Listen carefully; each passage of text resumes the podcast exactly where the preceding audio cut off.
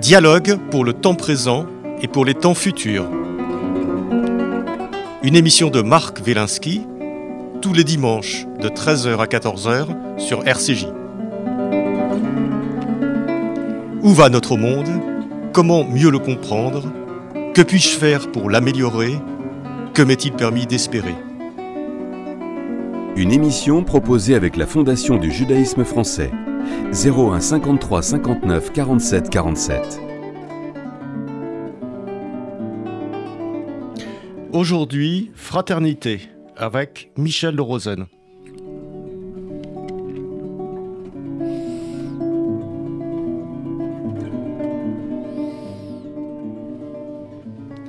Michel de Rosen, bonjour. Bonjour Marc Benaski. Vous êtes euh, énarque, fonctionnaire, euh, chef d'entreprise et vous avez fait paraître ces, dernières semaines un, livre euh, remarquable et très dense aux éditions Odile Jacob qui a un nom très simple, Fraternité. Fraternité avec un point d'exclamation.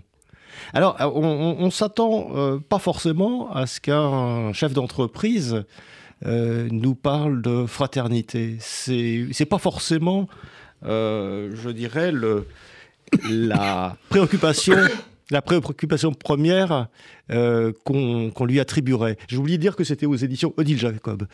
Donc, pourquoi, pourquoi ce livre sur la fraternité Il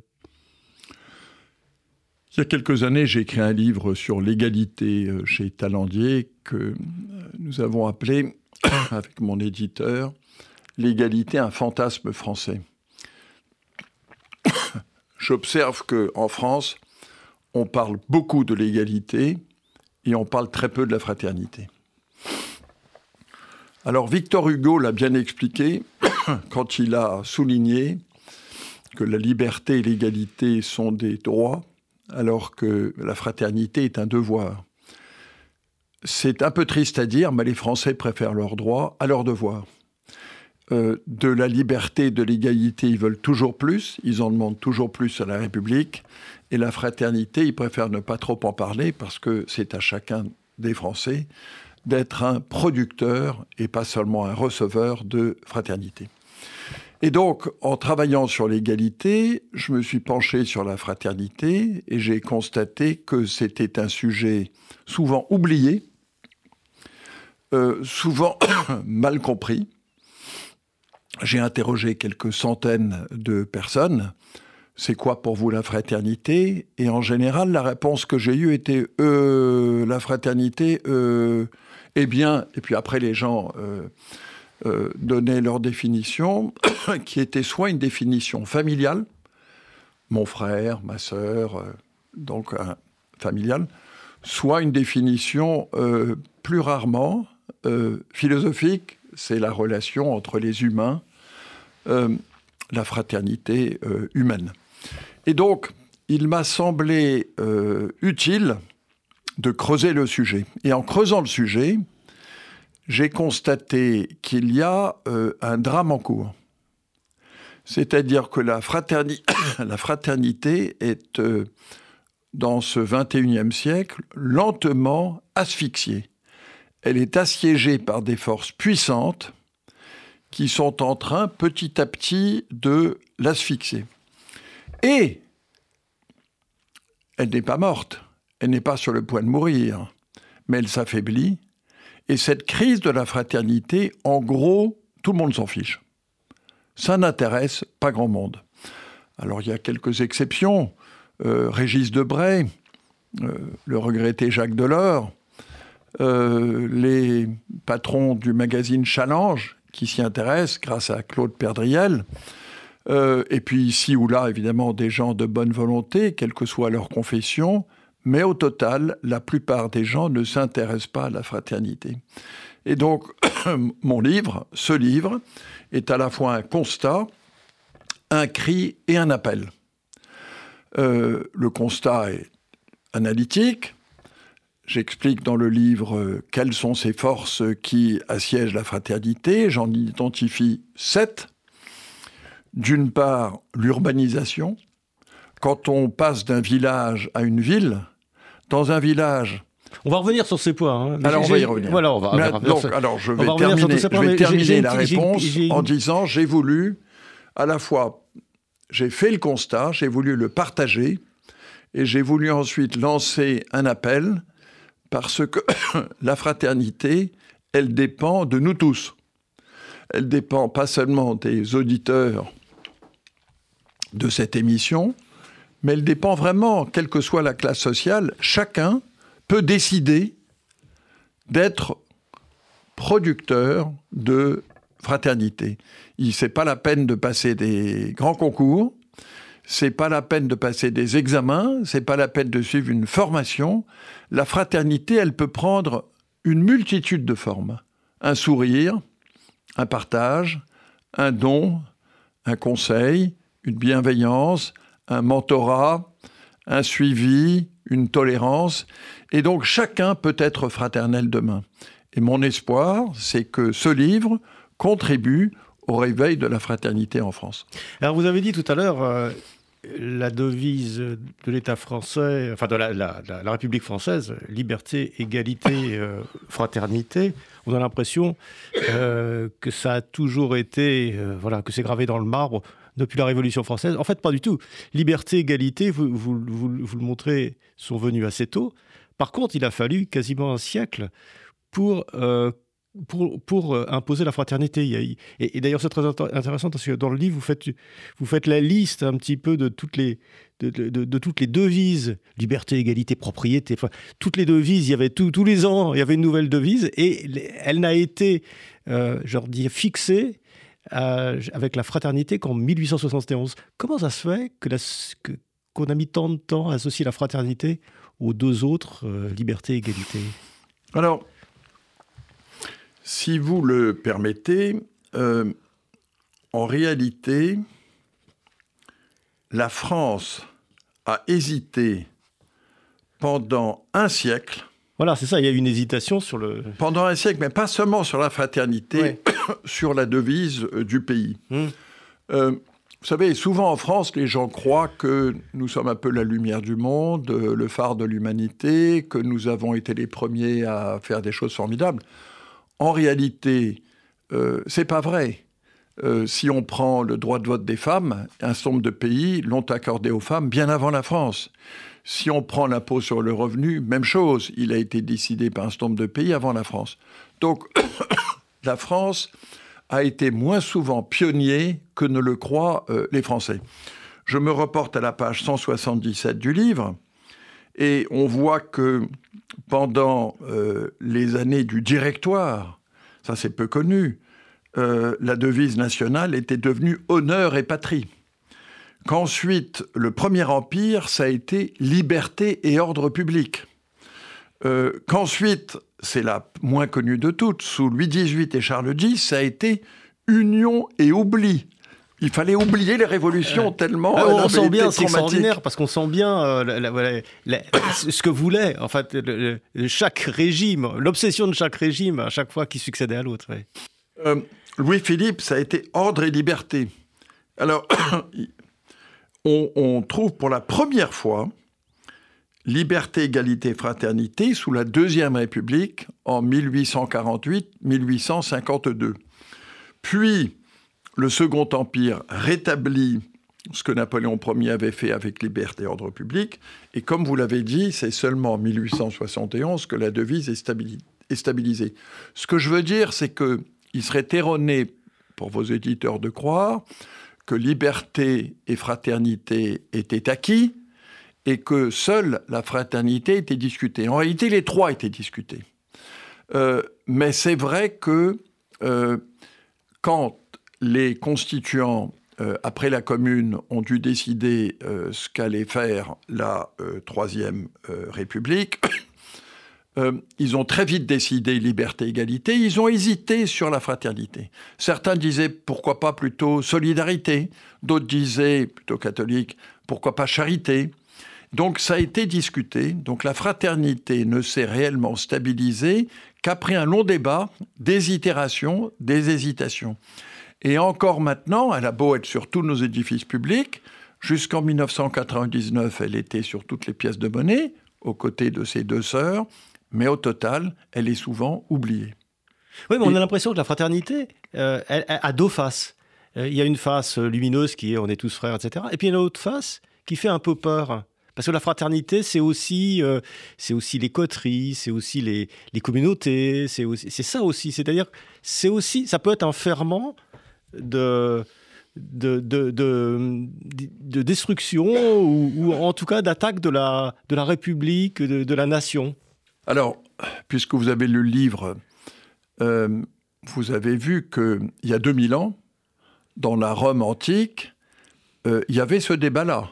C'est-à-dire que la fraternité était perçue comme clanique et comme une menace pour la cité, pour l'unité de la euh, République et ensuite même de, l'Empire. Cicéron a fait quelques-uns de ses plus beaux textes contre la fraternité, perçue comme un risque clanique. Et ce sont les chrétiens qui, à la recherche d'un mot d'ordre, d'un mot d'une valeur de rassemblement, qui ont choisi une valeur dont l'Empire euh, ne s'était pas euh, saisi, euh, et ils ont choisi la fraternité un peu sur le thème tous frères en Christ. Euh, et ça a marché. Je ne dis pas que c'est le seul facteur du succès du christianisme, mais ça a contribué au succès, à l'expansion du christianisme, autour donc, à l'époque, de la valeur de fraternité. Je tiens à dire, puisque je suis reçu ici par votre euh, radio, dans votre émission, qu'ensuite l'Église euh, catholique s'est égarée euh, dans le courant surtout du deuxième millénaire et pendant un certain nombre de siècles. Elle a, à mon sens, euh, perdu son âme, perdu sa direction, avec un souci des richesses, du pouvoir et avec une volonté répétée de persécution des Juifs. Et ça n'est qu'au XIXe siècle la fraternité étant donc complètement oubliée. Ça n'est qu'au XIXe siècle que euh, l'Église catholique a euh, découvert ou redécouvert la question sociale et s'est remise à s'occuper des petits et à comprendre l'importance de la fraternité. Et j'observe que c'est le pape actuel le pape François, qui est le premier à avoir consacré une encyclique à la fraternité. Alors, euh, vous, vous donnez dans ce livre, euh, on on va pas évoquer tous les points, mais vous, vous donnez effectivement euh, un certain nombre de, de, points qui sont des racines de la, de la de la hum, disparition ou de, l'étouffement progressif de la fraternité à notre époque. Et hum, il y a un certain nombre de, choses qui sont effectivement euh, assez, assez évidentes. Mais il y en a une qui m'a surprise, vous parlez de l'exode rural et de l'urbanisme ou de l'urbanisation bon, qui, existe depuis un siècle et demi maintenant, enfin, qui, qui, qui a vraiment démarré au milieu du 19e siècle. Et donc, c'est toute la société, l'organisation de la société urbaine qui, finalement, a fait peu à peu euh, pièce à cette euh, fraternité qui était euh, quand même très présente dans les petits villages, dans le monde rural, même s'il y avait aussi des, luttes, des combats et des rivalités extrêmement puissantes. C'est un, un, point, un point important pour vous, ça Alors, J'identifie euh, dans le livre euh, cette force qui me paraissent, euh, tout en étant très différentes, se conjuguer pour assiéger, asphyxier la fraternité. Certaines sont anciennes, hmm. d'autres sont plus récentes. La plus récente, c'est les réseaux sociaux. Les réseaux sociaux, Quand les réseaux sociaux sont apparus il y a 20 ans, nous avons été nombreux à croire, à espérer qu'ils allaient conduire à un monde plus humain plus fraternel. Où les gens se parlent, se, connaissent mieux, quoi. Où les gens se parlent, surtout où les gens se parlent malgré les différences. Et en réalité, ce qu'on voit avec les réseaux sociaux, c'est qu'ils conduisent les gens à se rassembler avec ceux qui pensent comme eux et à s'éloigner des gens qui ne pensent pas comme eux. Si vous permettez, je vais revenir à votre question. Il y a quelques chiffres qui m'ont euh, bouleversé à cet égard à la fin des années 50, puisqu'aujourd'hui, il y a l'élection primaire dans le New Hampshire, aux États-Unis. À la fin des années 50, euh, quand des sondeurs professionnels interrogeaient les Américains, un couple américain sur cinq, républicain ou démocrate, disait vouloir que leur fille ou leur fils épouse, s'ils étaient démocrates, épouse un démocrate, s'ils étaient républicains, épouse un républicain. Donc un sur cinq. Il y a quelques années, ce sondage a été répété et le chiffre est devenu 3 sur 5. Plus de 60%. Donc il y a une polarisation de la société. En l'occurrence, il s'agit de la société américaine, mais on voit des signes de polarisation dans d'autres pays occidentaux, notamment chez nous. Pardon. Je reviens à l'exode rural. Dans un village, il n'y a pas toujours de la bienveillance. Euh, il y a quelquefois de la malveillance. Si on relit euh, La jument verte de Marcel Aimé, on voit certaines mesquineries euh, à l'œuvre. Et on en a tous vu dans notre vie. Néanmoins, dans un village, tout le monde se connaît. Je cite dans mon livre le cas de Jean-Marc Sauvé, qui était il y a encore peu de temps le patron du Conseil d'État, qui vient d'une famille d'agriculteurs du nord de la France et qui racontait comment ses parents connaissaient tous les autres membres du village. Sa maman était infirmière et elle soignait, elle aidait euh, tous les gens du village. Et d'ailleurs, il raconte que les frères et sœurs de, sa mère ont épousé les frères et sœurs de son père. Donc il y, avait, a des proximités très étroites. Dans une ville, euh, en apparence, on est tous rassemblés, mais la ville est un lieu de solitude. Souvent, les voisins ne se connaissent pas, euh, s'ignorent, voire se méfient les uns des autres. Ce d'autant que entre son domicile et son lieu de travail dans une ville, il y a souvent une longue distance contrairement encore une fois à ce qui se passe dans un village. Donc en effet, l'exode rural, le passage d'une vie dans un village à une vie dans une ville, est un facteur de réduction, d'affaiblissement de la fraternité. Alors vous parlez effectivement d'autres euh, euh, éléments euh, ou d'autres mouvements qui sont plus récents. Et notamment, alors là, on, le constate tous, la montée progressive de l'égoïsme et du narcissisme. Euh, alors, effectivement, il y a les réseaux sociaux, il y a un certain nombre de choses, mais à quoi, dans, quoi est-ce que vous rattachez ça? Pourquoi, pourquoi cette montée, finalement, du, du narcissisme et de l'égoïsme dans des sociétés où on aurait tout intérêt, finalement, à être beaucoup plus solidaire, beaucoup plus fraternel alors, Marc Venaski, c'est tout à fait euh, cela. Euh, l'école de Chicago euh, trouvait qu'il y avait trop de confusion sur ce que devaient être les objectifs des uns et des autres. Et Milton Friedman et ses amis recommandaient qu'il y ait une séparation des rôles, que les entreprises créent des richesses, créent de la valeur, fassent du profit, et qu'avec toutes ces richesses, ensuite, les responsables de l'intérêt général, les gouvernements, les élus, euh, organisent et mettent en œuvre des politiques sociales et euh, culturelles. Euh, et donc, cette parole des économistes, qui a été incarnée ensuite par Reagan et par Thatcher, a contribué à, on va dire, donner une nouvelle jeunesse à l'égoïsme. Alors, les psychologues s'y sont mis aussi. Alors, en réalité, ça remonte à même quelques siècles. Si vous relisez La Rochefoucauld, euh, La Rochefoucauld euh, était critique de l'esprit de cour. Et dans cet esprit-là, il disait finalement l'individualisme, c'est bien, parce qu'il l'opposait à euh, l'esprit trop courtisan. Et alors, de l'individualisme à l'égoïsme, il n'y a qu'un pas que certains ont franchi. Et aujourd'hui, on lit tous les jours des livres ou des articles qui disent aux gens mais arrêtez de vous occuper des autres, occupez-vous de vous-même, vous êtes votre plus grande priorité.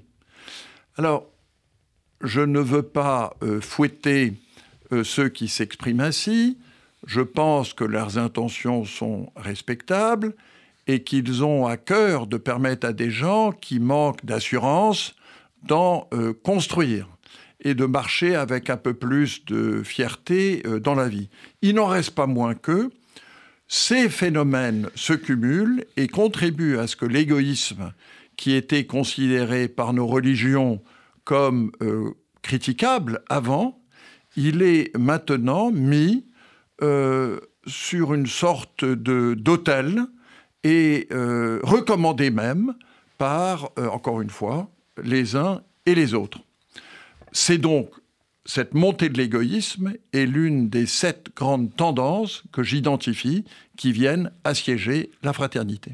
Mais alors cet égoïsme euh, qui est effectivement stimulé par, par la société, d'où d'où est-ce qu'il vient? Parce que, encore une fois, la société serait plus efficace, et la société et le monde serait plus efficace euh, si on baignait dans la fraternité que, que si on baigne dans le chacun pour soi. Et, donc, il y a, rationnellement, c'est pas une conduite, l'égoïsme n'est pas une conduite rationnelle. Ah, Alors, euh, Marc Belansky, vous m'avez invité aujourd'hui pour parler de la fraternité. Euh, la fraternité, les dictionnaires en donnent des définitions un peu austères, mais clairement la fraternité s'oppose à l'égoïsme. Et donc, euh, nous n'aurons probablement, vous et moi, aucun mal à conclure qu'une société fraternelle fonctionne mieux qu'une société égoïste. Euh, les médecins l'ont montré. Physiologiquement et psychologiquement, on se porte mieux si on est fraternel, si on est généreux, que si on est égoïste et replié sur soi. Là-dessus, il n'y a aucun doute. Et donc la question n'est pas est-ce que c'est mieux d'être fraternel ou pas, la question est plutôt pourquoi euh, la fraternité est-elle en train de s'affaiblir? S'il n'y avait qu'une cause ou deux causes, l'exode rural ou les réseaux sociaux dont nous parlions un peu plus tôt, mais en réalité, il y en a euh, d'autres, d'autres aussi, et qui euh, se cumulent et qui font que c'est un phénomène massif et dont j'observe que bien qu'il soit massif, il est très rarement analysé et très rarement commenté. Euh, je me permets de revenir sur le fait que, alors que c'est, je pense, un phénomène d'une grande importance, il n'intéresse pas grand monde. Vous n'avez pas sur vos antennes ou les antennes des radios concurrentes des gens qui disent ⁇ Oh là là, la fraternité se meurt ⁇ et donc, je suis heureux d'avoir l'occasion de dire ici une chose qui me paraît être à la fois importante et rarement évoquée. Parce que la, fraternité ne ferait pas d'audience, enfin, ne, serait pas reçue euh, comme quelque chose de, de désirable, c'est ça? Alors, je ne crois pas que ça soit le cas. Je vais vous dire, j'ai reçu euh, sur mon livre euh, deux types de, réactions. Le premier type de réaction, c'est tu as raison, mais c'est fichu. Oui, c'est vrai ce que tu dis, euh, me disent des personnages, y compris des personnages considérables, mais c'est fichu, ces forces qui sont à l'œuvre, elles sont tellement fortes, c'est ça le monde du 21e siècle. Hélas, c'est comme ça. Je dirais que les deux tiers des réactions sont de cet ordre-là c'est-à-dire des réactions passives et pessimistes. Alors heureusement, il y a un autre type de réaction plus euh, positif. Je vais vous donner deux exemples qui m'ont touché le cœur. Euh, un général à 5 étoiles, actuellement à la retraite, veuf, donc habitant seul, c'est un ami, je lui ai envoyé le livre. Et alors il m'a dit, je l'ai lu, je l'ai trouvé formidable, et d'ailleurs, j'ai l'impression que depuis que ton livre est sorti, que les gens sont plus fraternels. C'est évidemment une illusion. Mais ce livre, là, semble-t-il, aider à porter lui-même un regard différent sur les gens autour de lui. Deuxième exemple qui m'a touché autant, j'étais dans un taxi et euh, le chauffeur du taxi, euh, congolais, j'étais au téléphone pendant quelque temps, puis quand j'ai terminé ma communication, il m'a dit est-ce que je peux vous dire quelque chose? Je dis Oui, bien sûr, oui, oui. Il me dit, je vous ai vu à la télévision parler de la fraternité et j'ai trouvé ça formidable. Vraiment, c'est bien ce que vous avez dit, je m'y suis retrouvé, il faut continuer, continuer votre effort, etc. Donc, voilà les deux types de réactions. Et je crois beaucoup euh, aux chaînes de comportement. C'est-à-dire que si on convainc quelques personnes autour de soi, elles peuvent en convaincre d'autres, et, de fil en aiguille, on peut au total provoquer un mouvement. C'est en toute euh, impudence mon espoir, mon ambition. Alors, euh, Michel de Rosen, euh, je rappelle votre livre, hein, Fraternité, paru aux éditions Odile Jacob. il y a aussi un phénomène dont on parle beaucoup et qui a une relation très ambiguë avec la fraternité, c'est le communautarisme. Euh, parce que, euh, vous en parlez assez longuement, le communautarisme, euh, ça peut être considéré comme le contraire de la fraternité, mais ou, peut-être un trop-plein de fraternité, puisque c'est une fraternité entre communautés, c'est-à-dire des fraternités rivales. Donc, comment est-ce que vous voyez cette relation entre communautarisme et fraternité? Alors, j'essaye de, dans le livre, euh, d'appeler le lecteur à distinguer entre la communauté et le communautarisme. En France, on critique à juste titre les communautarismes. Qu'est-ce que c'est que le communautarisme? C'est ce qui se passe quand une communauté décide de vivre repliée sur elle-même et de refuser les euh, disciplines de la République, de la nation. Euh, d'en refuser même les lois euh, et d'en refuser les autres.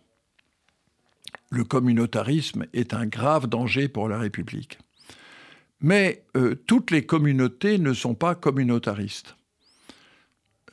certaines communautés sont au contraire extrêmement respectueuses de la République. J'évoque trois exemples. Mes grands-parents étaient d'origine euh, russe. Ils sont venus en France après la Révolution. Ils étaient ce qu'on appelait à l'époque des Russes blancs. Euh, ils ont créé, euh, eux et d'autres, une communauté de Russes qui habitaient à Agnières. Ils, avaient, ils étaient tous ruinés, ils n'avaient pas d'argent. ils ont construit une église dans une petite maison d'habitation. Ils avaient des petits boulots. Mon grand-père maternel était euh, brocanteur, il portait des meubles sur son dos. Euh, il était donc travailleur euh, manuel. D'autres étaient secrétaires, d'autres étaient vendeurs ou vendeuses, d'autres étaient chauffeurs de taxi, etc. Et cette communauté de Russes en France était solidaire. Ils s'entraidaient, ils se donnaient des tuyaux, des informations, ils partageaient la religion orthodoxe. Euh, et en même temps, ils étaient insérés dans la République. Un jour de l'immense fierté pour notre famille a été le jour où le frère de ma mère, le frère aîné de ma mère, a été reçu à Polytechnique. Ça a été perçu comme un succès familial, mais aussi un succès de l'entrée de cette communauté dans euh, la France. Euh, deuxième exemple, j'ai un ami qui est le patron d'un grand groupe de distribution français. Et ils ont des magasins franchisés. Et euh, il me disait qu'il y a 50 ans, ces magasins étaient dirigés par des Français. Il y a 25 ans, ils étaient dirigés par des gens qui venaient d'Afrique du Nord. Et maintenant, ils sont dirigés pour la plupart par des gens qui viennent du Sri Lanka. Alors il me dit, il y a une communauté de Sri Lankais en France.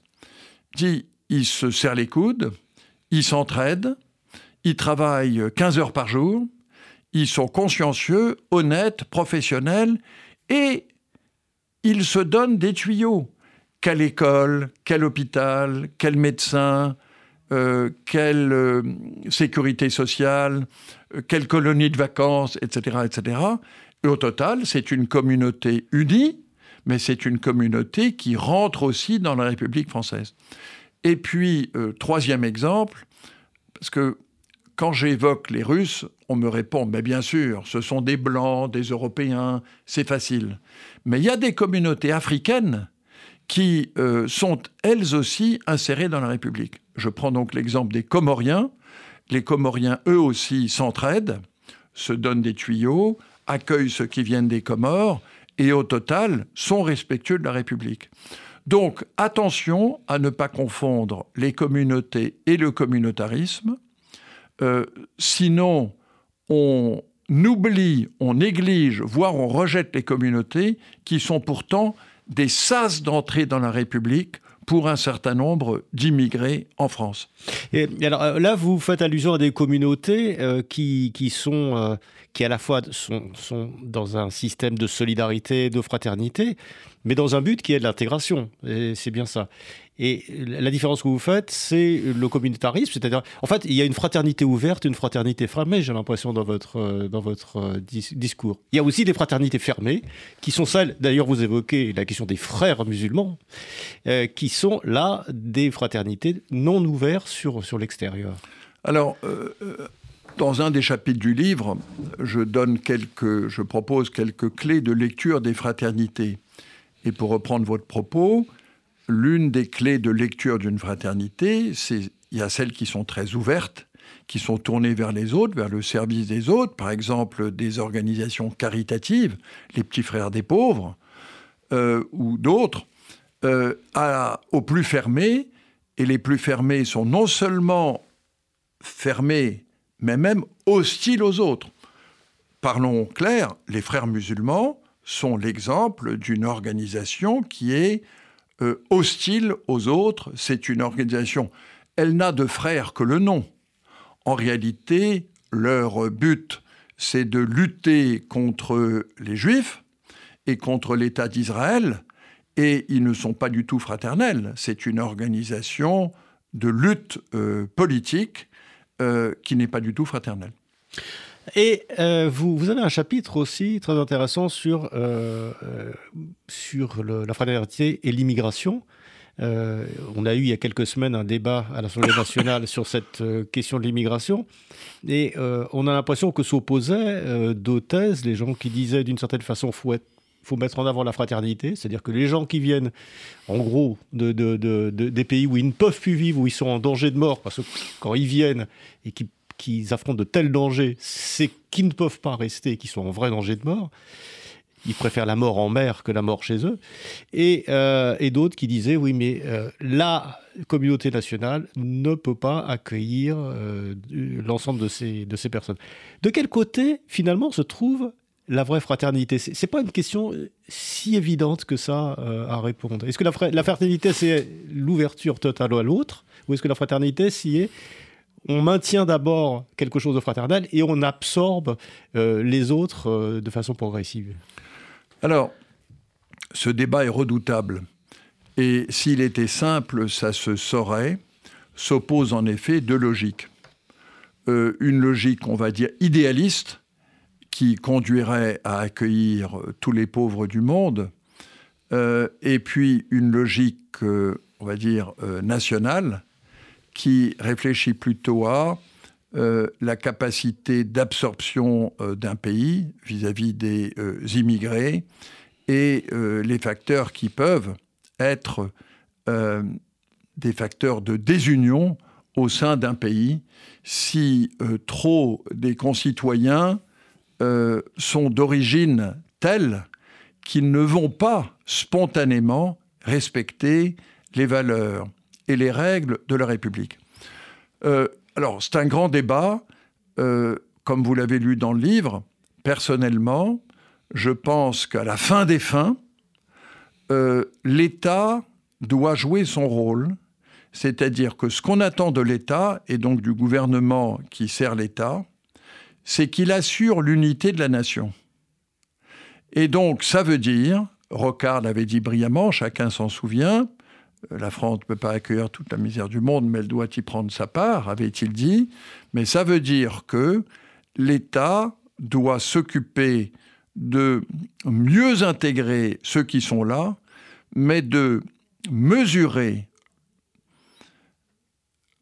le nombre d'immigrés qui rentrent pour s'assurer que ceux qui rentrent à la fois en nombre et en origine soient intégrables dans le pays. Car s'il y en a trop, on ne pourra pas les intégrer, et ce sera mauvais pour eux et mauvais pour le pays.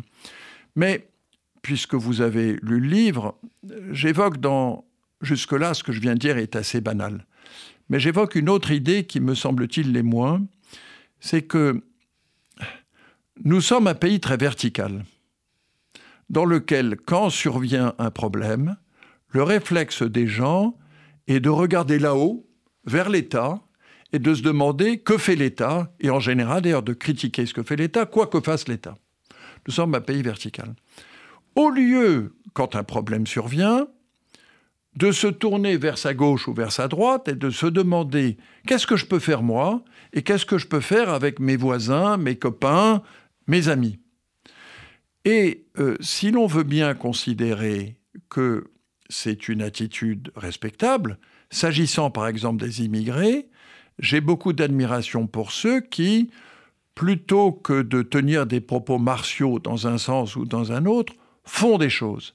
Par exemple, j'ai des amis qui accueillent chez eux des immigrés, qui, les accueillent, qui, des immigrés qui du coup habitent chez eux pendant un an, pendant deux ans, le temps d'apprendre la France, d'apprendre le français. J'ai des amis qui font ça notamment avec des réfugiés afghans depuis les événements d'Afghanistan et qui permettent euh, aux Afghans qu'ils accueillent d'apprendre le français, d'apprendre la France et ensuite de se préparer à vivre de façon autonome. Donc mon message là est que l'immigration n'est pas qu'un sujet de débat, c'est aussi un sujet où chaque Français peut faire quelque chose. Oui, mais euh, on a bien vu dans les débats que, et là je m'adresse euh, aux fonctionnaires, euh, l'État a quand même tendance, l'État c'est des politiques aussi, et, ils ont quand même tendance à aller dans le sens de l'électorat, et que l'électorat, pour l'instant, ne va pas forcément dans le sens de la fraternité, et va plutôt dans le sens de la protection de, la communauté nationale. appelons les choses comme ça. Alors, l'électorat, sur ce sujet comme sur d'autres, il est composite. Mais c'est vrai qu'aujourd'hui, il semble qu'il y ait dans le pays une sensibilité majoritaire sur une restriction de l'immigration. Heureusement, les responsables politiques, leur métier n'est pas que de lire des sondages et d'obéir aux sondages. Mais, euh, comment dire, euh, en France, peut-être plus qu'ailleurs, euh, les responsables politiques ont tendance à faire ou à dire ce qu'ils pensent que les Français ont envie d'entendre. Et puis d'autre part, pour montrer qu'ils sont actifs, ils pondent des lois et des décrets. Euh, les, les, débats récents ont rappelé le nombre de lois qu'il y a eu à la fois sur les sujets d'immigration et sur les sujets de sécurité, qui sont reliés quelquefois et pas toujours. Il y a eu beaucoup de lois, beaucoup de textes. Je recommande personnellement qu'il y ait sur ce sujet plus d'attention portée à et alors on fait quoi, mais pas seulement en termes de textes législatifs, mais en termes d'actions concrètes. On voit bien par exemple que quand euh, les administrations décident qu'un immigré doit être reconduit dans son pays, on voit bien l'immense difficulté que rencontre la France à implémenter ce type de décision. Voilà un sujet concret qui n'est pas un sujet législatif, c'est un sujet d'action. Je recommanderais qu'il y ait moins d'attention portée aux débats législatifs, aux débats politiques qui sont quelquefois caricaturaux, et qu'il y ait plus d'attention portée à comment on fait pour que les décisions prises par le Parlement et le gouvernement soient suivis d'effet. Michel de Rosanne, euh, ça sera ma dernière question. Euh, elle est simple. Est-ce que, est que vous êtes est-ce que vous êtes seul à prêcher dans le désert? Est-ce que vous êtes seul à prêcher pour la, pour la fraternité? Ou est-ce que, est que vous avez l'impression que quand même ce, ce, mouvement existe en France, dans le monde, euh, qu'il y a des forces qui pourraient développer, voire imposer la fraternité dans les années qui viennent Ou est-ce que euh, comme les deux tiers de vos correspondants euh, l'ont évoqué, euh, la fraternité c'est super, mais c'est foutu? Alors, il y a des raisons d'être pessimiste sur le sujet, parce que euh, les forces qui viennent affaiblir la fraternité, dans le monde contemporain, elles sont profondes. Par exemple, le narcissisme dont on a à peine parlé aujourd'hui, il est bien là, on le voit tous les jours. Le narcissisme, c'est moi, moi, moi, je pense à moi. Euh, il y a un autre visage du narcissisme, euh, ou un autre visage de l'antifraternité, c'est le EEE. E e. C'est la faute des autres. Quand M. Mélenchon dit que tout ça, tous les problèmes, c'est la faute des riches, euh, c'est la faute de la classe dirigeante et qu'il faut tous les dégager, c'est une forme de non-fraternité. Quand Mme Le Pen dit que c'est la faute des immigrés et que sans les immigrés, les problèmes de la France seraient résolus, c'est du EEE, e e, c'est de l'antifraternité. Donc aux deux extrêmes de notre arc politique national, on voit des signes de non-fraternité. Je reviens à votre question. Euh, il y a des raisons donc d'être euh, pessimiste. Euh, et je ne vais pas les réévoquer toutes ici, elles sont dans le livre. Ce qui me rend fondamentalement optimiste sur le sujet, c'est les deux éléments suivants. Premièrement, le fait que il y a en France une foultitude d'associations, les unes grandes, les restaurants du cœur, euh, ou euh, bien d'autres, et puis beaucoup de petites, beaucoup de petites, qui font des choses formidables. Ça veut dire que les Français sont capables de faire preuve de fraternité et pas seulement dans leur discours. Euh, et puis la deuxième chose qui me rend euh, optimiste, c'est que dans les jeunes générations, par rapport à ma génération, dans ma génération, finalement, on ne pensait pas beaucoup. On se disait à la fin des études, on va travailler, on va faire du mieux possible. Et on s'interrogeait pas tellement sur le sens des choses. Je trouve que les jeune génération, la génération de, nos, euh, de mes enfants et même petits-enfants, euh, ce sont des générations qui ont plus le souci de s'assurer que ce qu'ils font, ce qu'elles font, est bien, va dans le bon sens, est bien pour la planète, est bien pour la société, est bien pour les autres. Donc je sens une fraternité qui s'affaiblit, mais en même temps un appétit, un besoin de fraternité qu'on voit un peu partout. Et euh, je pense qu'il y a donc une chance, pas une certitude, mais une chance que cet appétit de fraternité se traduise par une France plus euh, fraternelle. C'est évidemment mon vœu le plus cher au terme de cette émission. Et je vous remercie de m'avoir invité, de m'avoir permis de parler de ce sujet capital pour l'avenir de notre pays. Merci Michel. Alors je rappelle le, titre de votre euh, livre, euh, Michel de Rosen, euh, Fraternité, avec un point d'exclamation, aux éditions Odile Jacob. Michel, merci d'être venu à Pilpoul. Merci Marc Wielinski de m'avoir invité. C'était Pilpoul, une émission de Marc Wielinski que vous pouvez retrouver en podcast sur le site de Radio RCJ et sur les différentes plateformes ainsi que sur YouTube. À dimanche prochain, 13h. Une émission proposée avec la Fondation du judaïsme français 01 53 59 47 47.